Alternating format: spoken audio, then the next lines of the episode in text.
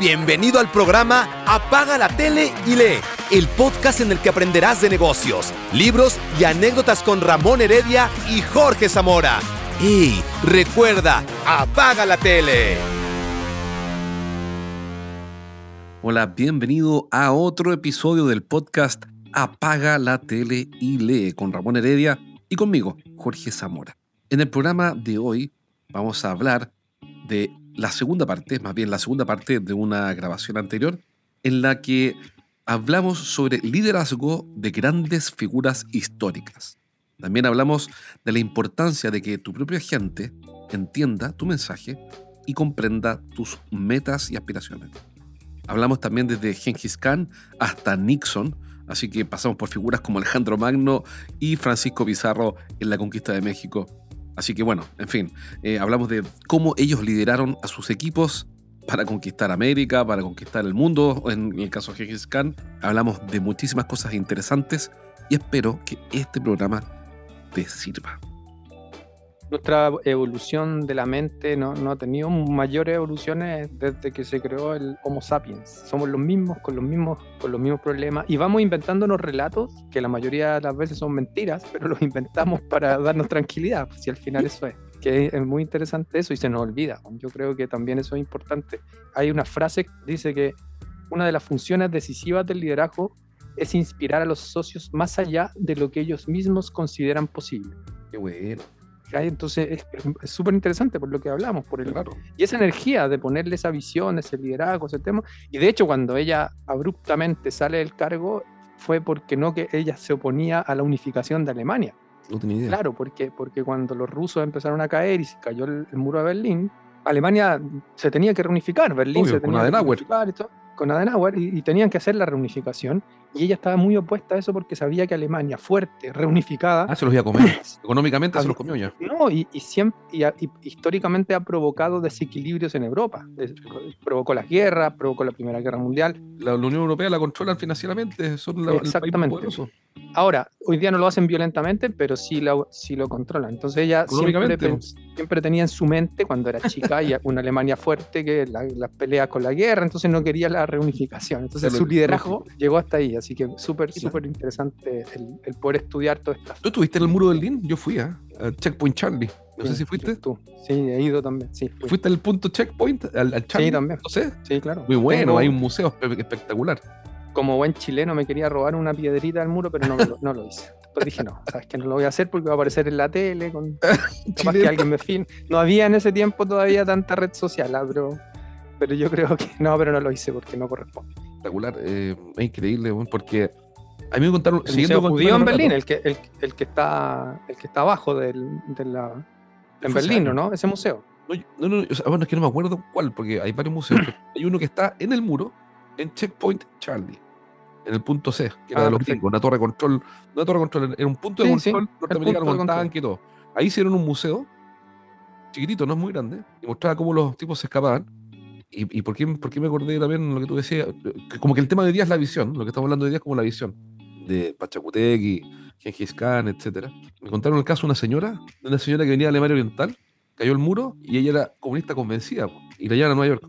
¿Y sabes lo que dice la señora? Dice, no, esto es maqueta los pillé. ¿Ustedes creyeron que cuando esta show que armaron acá me iban a convencer? No, esto es maqueta. No, no les creo. Y le tomó un rato, no sé cuánto, un rato, X horas, aceptar que existía un mundo eh, libre, donde la gente hacía básicamente lo que quería y compraban, compraban lo que querían, lo pasaban bien y, el Estado no los controlaba. Ahora, hay toda una discusión filosófica si el Estado los controla no hoy día, eh, pero digamos. Nos controla de otra forma. Claro, nos controla de otra forma, pero digamos que oficialmente no los controla. otro relato, fíjate que es otro relato. que el relato del capitalismo, que es otro relato. Y nos hacen creer cosas que al final. Para controlarnos, obvio. Y al final no hay salida. Es lo que hablábamos de, lo que te decíamos la vez anterior. Cada vez que decía que estaba leyendo un libro de Henry Kissinger, me llegaba el link de todo Hasta tú me mandaste uno. Uno dice, bueno, y en realidad nos controlan, toman decisiones para seguir creyendo que nosotros tomamos las decisiones, no, y ahora con la inteligencia artificial y todo, y no hemos tomado ni una, pues vamos. Oye, sobre ya, eh, tú mencionaste algo entonces del tema de la visión, y hablaste sobre la ansiedad. Me justo estoy Este libro me encanta. Memorable, lo sé porque sé que como que no me ha enganchado, entonces como que lo leo a poquito. Pero tiene cosas interesantes. Se llama Deshacer la ansiedad. Qué buena. Todavía no lo quiero recomendar porque todavía no me, no me me gusta recomendar libros que me encantan. Pero sí es interesante. Hay dos cosas que me gustan en este libro. Es de un psiquiatra norteamericano, especialista en ansiedad. Dice que la pandemia del mundo bueno es la ansiedad. Somos todos ansiosos. Una vez le pregunté a una doctora, yo tengo sobrepeso. Ahora lo estoy mejorando, no sé, ¿ah? estoy yendo al gimnasio, voy para allá ahora. Pero le pregunté a la doctora, oye, yo creo que tengo ansiedad. Me dijo la doctora, no es que usted crea que tiene, usted tiene. Pero ¿cómo si apenas nos conocemos? apenas nos conocemos, no va a ir toda la vida. Y me dijo, no, no, es que usted es un ser humano que vive en el mundo moderno. Entonces, usted tiene ansiedad. Es, eh, eh, es, un, es, un, es ambiental. No hay opción de no tener ansiedad en esta sociedad. Tú puedes tener menos, pero todos tienen. Entonces, Mira. Este, sí, este tipo le da una importancia brutal al, tema, que es un tema no menor, porque te, determina la calidad de vida, la vida, la vida completa. ¿Qué es lo que dice este tipo? Existe un montón de fuentes que muestran que los estados ansiosos pueden llegar a ser crónicos, son una, una epidemia a nivel global, por un montón de factores que son externos, ambientales. Eh, por ejemplo, tú ya hablado otras veces de los efectos de los WhatsApp y de las redes sociales, las alertas, que todos tú ya las desconectas hace años, las alertas, que no te llega alerta. Sí, claro. Entonces, el tipo, ¿qué es lo que dice? Dice, mira, ¿sabes qué? Si tú, si tú eres que simplificar la ansiedad, la ansiedad es una ecuación que tiene dos elementos. Ansiedad es igual incertidumbre más miedo. Entonces es interesante porque por lo menos ya tenemos un modelo. Incertidumbre en base a qué? A lo que viene en el futuro. Y la mente siempre está viajando al futuro a escenarios siniestros, macabros, espantosos. Sí, claro. Claro, el 95%, 99%, claro, no, cosa que no, pasa el uno. Sí, claro. Entonces. Bueno, Mario Alonso Puig decía eso, que pasamos o en el futuro o en el pasado. Claro, y, son dos cosas que no podemos. nostalgia, creo, ¿no? Claro, y, no, y al final son escenarios que no tienen ningún control porque el pasado no lo puede rehacer. Lo que hablaba con Laverito ahora, mi señora, que es astróloga, decía, me trata de calmar porque yo soy súper ansioso igual. Y eso me desconecta de la mente con el cuerpo, entonces me empiezo a... Lo que decís tú, yo voy a hacer elíptica o a nadar, pero ayer fui a nadar y me aparecieron los ojos así gigantes, así con ojera y se me inflamaron y, y la Vero me dice, eso, eso está somatizando no, yo debo tener alguna cosa, me voy a tomar un antialérgico, está somatizando y me repito una otra vez.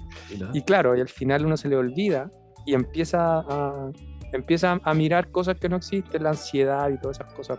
Yo creo que está muy bien lo que te dijo tu doctora de la ansiedad. Todos tenemos, entonces. Todos tenemos. Y uno de, de, los ejercicios mentales que estoy haciendo, que aquí enseña, no es nada nuevo esto. Si yo sé que alguien que ha escuchado esta cuestión me dice, ya, esto no es nuevo. Pero que para mí sí, es hacer el ejercicio de no pensar en el futuro. Que no quiere decir que no construya la visión, ¿cierto? Que puede decir, bueno, pero se acaban de hablar de la visión, entonces, ¿cómo ahora hace el ejercicio de no pensar? Lo que pasa es que una cosa, creo yo, ¿ah? ¿cómo se resuelve esto? No pensar en el futuro me baja la ansiedad porque elimina, reduzco la incertidumbre. Incertidumbre sobre lo que va a pasar. Pero la visión de futuro es necesaria, si no, no tengo hacia dónde caminar.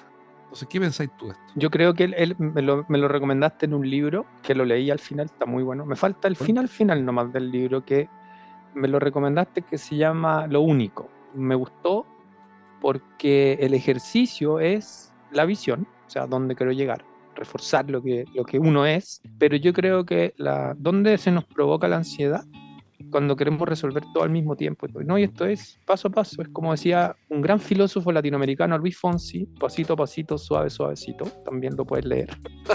Siempre digo eso, pero, pero es que ir paso a paso, en el, ¿qué es lo único? Es lo siguiente, y eso se nos olvida. Lo que pasa es que la ansiedad, lo que tú decías, son escenarios siniestros futuros que no pasan, pero de múltiples cosas, no de lo importante y de la, y de la única cosa que viene. Entonces, eh, todos estos relatos que nos inventamos las religiones, las empresas y todo eso para estar tranquilos, porque eso es lo que hacemos. O sea, el capitalismo es eso.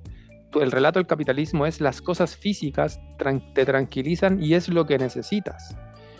Y no lo necesito. Yo lo que hablábamos antes de grabar de la parte de los audífonos, no me gusta.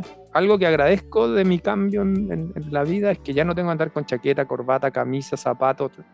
Mis maletas son muy livianas, son muy pequeñas no se me arrugan las camisetas y si se me arrugan no es algo que me complique, o sea, no me da lo mismo. La otra vez fui a un, evento fintech de la Asociación Fintech de Chile y ahora las fintech, los emprendedores se quieren parecer a los bancos, entonces andan con chaqueta. Y un tipo me decía, Ramón, que venía a los bancos, ahora se viste como fintech y las fintech se quieren vestir como banco. Yo les yo agradezco este camino.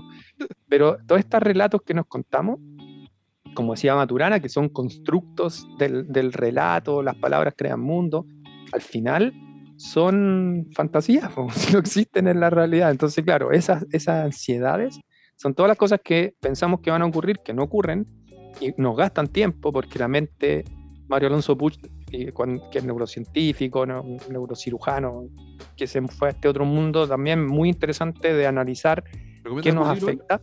Hay uno que me leí, se llama, se llama Resetea tu mente, cortito de Mario Alonso Puch. Oye, ¿y el, y el, biógrafo de, que me encanta la biografía así de, de Pachacutec?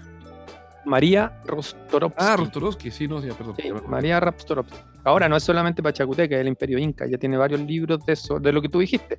Y también es muy, muy bueno lo que planteaste sobre el Inca. Mm, desde ah, Inca Garcilaso La Vega. Garcilaso, Garcilaso La Vega, porque Garcilaso La Vega, y eso es lo interesante de los relatos, fíjate, lo, lo conversaba con Lavero la otra vez también, los relatos los hace el vencedor, lo puede hacer cualquier persona, pero los que nos llegaron hasta hoy día son los relatos de los vencedores. O sea, el relato que hoy día es... Entonces, el, la misma Rostorovsky toma datos de Garcilaso de la Vega, pero siempre aclara que muchas de las cosas de Garcilaso son porque él venía de una familia y bloqueó a Pachacutec. De hecho, Garcilaso no, no, considera a Pachacutec como el creador del imperio, sino que al padre de Pachacutec. Y como te decía, el padre no quería a Pachacutec. Entonces, al final, nos vamos creyendo relatos. Ayer pensaba en la noche en eso, porque como te digo, esta semana he estado desequilibrado entre mis relatos mentales, el cuerpo, el estrés y todas las cosas que tengo que hacer. Y decía, deja de contarte mentiras. Para, tu, para estos relatos, son mentiras. son los relatos internos es, un gran tema. Tienes razón. Exactamente. Eh, porque mm, esos relatos generan un. Si yo no los controlo, yo, yo, en estos temas no sé nada, solamente estoy repitiendo lo que, lo, que he escuchado de personas que sí saben lo que estoy leyendo. Y, pero tengo un amigo, que se llama Gabriel Furman, y, un tipo bien brillante, que es, un formador de coaches, muy, muy choro. Y, me explicaba que la mente, escribimos un libro juntos, que está un libro de... ¿Ya? O sea, digamos, él lo escribió y me invitó a participar como editor. Entonces lo edité y por ende el libro me encantó porque lo conozco de. O sea, Sí, claro. No, me encantó porque lo Me, claro, lo conozco al detalle, entonces me, encantó el libro, se llama Créete el cuento. Lo recomiendo siempre, parezco vendedor de libros de Furman. Te lo recomiendo a todo el mundo, Créete el cuento. Y bueno, la cuestión es que en, esa, en esa conversa me, explicaba que la mente humana al día se autoinventa como creo que son 8.000 o 10.000 pensamientos negativos. Son 8.000 o 10.000 pensamientos negativos diarios. Entonces, por ejemplo, estoy hablando contigo y, y, pienso, pucha, voy a llegar tarde al gimnasio, y no voy a alcanzar a, no sé, a hacer qué cosa, a pasar un Sí, claro. Oye, en realidad, eh, no sé, estoy con barba, entonces, pucha, no sé, eh, van a pensar que no me baño, no sé, cualquier tontera. Unas ideas estúpidas sí, claro. también te inventa y que si no tomáis conciencia de eso, te puede ganar, la mente te puede ganar. Claro. Y, para cerrar, una vez fui un, sobre esto mismo, y ahí te doy la palabra, porque he hablado mucho. Fui a un taller una vez, un tipo bien cholo, que fue en Estados Unidos tres días intensivo a resetearme la cabeza en una, una catarsis colectiva más freak, que un día te cuento, pero así freak total. pero así, weón. pero con llanto, ¿no? un día te cuento. lo mismo muy bien, muy bien. Eh, y, el, y, el, tipo era sobre cómo trabajar la mentalidad. Y cuando la mente, me acuerdo una frase de este tipo, cuando, decía, mira, cuando la mente empieza a contar estos escenarios futuros que son macabros y que te liquidan el ánimo y que pueden poner en tu empresa, porque te ponen en riesgo a ti, tu estabilidad mental, y te ponen en riesgo por ende la empresa, este imperio que estás construyendo, tú le dices thanks for sharing en inglés. Me, acuerdo perfecto. Thanks for sharing, pero puta, gracias por compartirme la idea, pero sé que no está nada. No quiero. No quiero, no me interesa. Sé que, oye, no, porque tu empresa se va a caer a pedazos porque vienen los chinos. Bueno, gracias, compadre, te lo agradezco. Thanks for sharing, le dice gringo. Qué buena. Thanks for sharing. Ah, le dice al, al, monito tamborilero de la mente, gracias por compartirme, pero... sí, te lo agradezco. Pero no, sigue tamborileando. Sigue tamborileando, compadre. No escuchar. Porque no habla con la mano, como dice, habla con la mano, habla con la mano. Me gusta, me Porque no te lo puedes sacar. El monito bueno, lo no lo puedes sacar si está ahí. Eh, se metió. Es lo que dice los budistas, lo que dice Krishnamurti. Es el monito tamborilero de todos los días que cuenta mentiras. Pues te está contando las mentiras y te está proyectando cosas que no existen. me encantó. Así que cada vez que. ¿Por qué me gustó? Porque la frase como, es como el ejercicio mental está en la frase. No sé, no sé, qué sé yo. Ya, oye, apuesto que estamos grabando esto y, voy a perder la grabación y, y, no va a quedar grabado, voy a perder. Thanks for sharing. Yo le digo en español, gracias por compartir, compadre. Y el problema es que este monito no va a salir de aquí. No, claro. Está dentro, entonces no hay cómo sacarlo. Y ese libro de Mario Alonso Pug que te recomendé, Resetea tu mente, habla de eso, que el cuerpo, la mente, no identifica si es real o no. Reacciona igual como si fuera mentira. Pero Ramón, o sea, que como si fuera real. Pero Ramón, ¿por qué cuando vas a... Yo he pensado que cuando vas a ver una película de terror te da miedo, güey. Sí, claro. Te da miedo. Explícame eso, güey. No, te da miedo si sabes que estás actuando. Nuestro milagro, la mente. Pero es porque es lo que decís tú, el sistema nervioso no discrimina. Me encantó, querido Jorge. Ya, Pero sabéis que independiente que se borre la grabación, que perdamos toda esta conversación, sirve como una catarsis de conversación, lo que yo te lo agradezco de verdad. De hecho, te lo agradezco mucho esta semana porque, porque ha sido una semana desequilibrada de mente-cuerpo y me ha servido harto esta conversación para sacar cosas imperfectas, mentirosas, pero son entretenidas. y te quiero, eh, estaba hablando de la ansiedad, que también quiero recomendar un libro de Alan Watts que se llama La sabiduría de la inseguridad. Mensaje para una era de ansiedad. Alan Watts, un topísimo inglés que murió, que se conectaba mucho con el budismo zen, pero es un tipo que la sabiduría tenía clarísimo. Se llama La sabiduría de la inseguridad. Alan Watts. Mensaje para una era de ansiedad. me acordé del libro porque es un libro que lo escuché y entraba con elíptica porque soy, yo soy flojo, flojísimo. Entonces, como yo sé que soy flojo, me busqué el método y el método es en mi departamento de Concon tengo una elíptica que me retan siempre porque está ahí molestando. Afortunadamente no la tengo de colgadora, sino que me subo a la elíptica. Suena mucho, pero me, la, me cuelgo. Me subo a la elíptica porque no me cuesta salirme de la cama y subirme a la elíptica. Claro. Pero si tengo que pensar que voy a ir a un gimnasio, que me tengo que dar un bolso, que ahí empieza todo el, todo la mente a decir, no va a llegar, qué aburrido, esto es muy, muy fome, como decimos en Chile, no, no, lo hagas, no lo hagas. Está el monito tamborilero contando mentiras. Y entonces, y aquí ya sabes qué, porque claro, cuando que hay un dicho que me gusta, mover el cuerpo para mover el alma. Entonces, cuando ya el cuerpo se empieza a mover, al primer minuto, el bonito tamborilero se fue para atrás. Está diciendo otras cosas, inventa otras cosas, pero ya empezaste a fluir. Así que este libro me gustó, lo fui escuchando, es largo en, audiolibro, son como tres horas y media, pero lo voy escuchando de los 40 minutos de Elíptica así que también lo recomiendo. Ya, pues, excelente, Ramón, buenísimo. También agradecido. Y llevamos en este programa, va a ser el 3 o 4. Pronto va a estar arriba al aire. Querido Jorge, un abrazo, grande. Tenemos Qué bueno la junta a todo esto. No, sí, por supuesto. Y además que ya hoy voy toda, cada vez que recomiendan libros, voy absorbiendo recomendaciones. Como me gusta ir robando libros de recomendaciones. Así que me encantó el de hoy día que recomendaste también. Ya leí el, estoy leyendo, estoy terminando ya lo único de Qué bueno, lo único. Muy bueno, me gustó. Y ahora me recomendaste este de Fullman, ¿cómo se llama? de Gabriel Fullman, créete el cuento. No sé que tú te creí el cuento créete y el tema resuelto. No, pero igual. no, pero igual. Pero me cuento muchas mentiras diariamente, así que tengo que seguir reforzando eso. Mira, y muchas gracias.